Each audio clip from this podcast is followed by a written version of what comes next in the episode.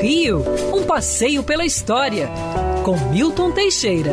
Amigo ouvinte, no dia 18 de setembro de 1950, em São Paulo, às 18 horas, tinha início a primeira transmissão televisiva no Brasil pela TV Tupi do grupo Diários Associados de Assis Chateaubriand.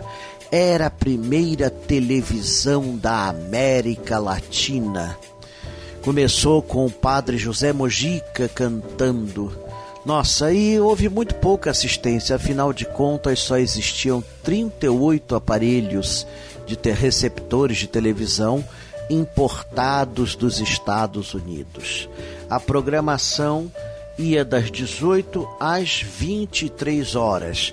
Quando deu 23 horas, terminou tudo e ninguém sabia o que, que ia fazer no dia seguinte. Olha que doideira, gente. Loucura, mas era assim que começou a televisão. Das duas câmeras que existiam, uma foi destruída no primeiro dia, quando a Chateaubriand quebrou uma garrafa de champanhe nela. Tudo era muito precário, mas o que importa é que tínhamos uma televisão.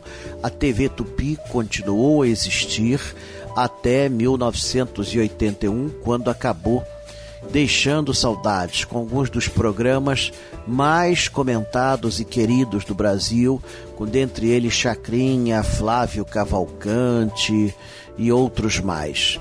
Muita gente boa que está aí em outros canais. Começou na velha TV Tupi Canal 6, uma homenagem do Assis Chateaubriand aos índios brasileiros, os verdadeiros donos da terra. E os primeiros a se comunicar à distância usando tambores e fumaça. Quer ouvir essa coluna novamente? É só procurar nas plataformas de streaming de áudio. Conheça mais dos podcasts da Band News FM Rio.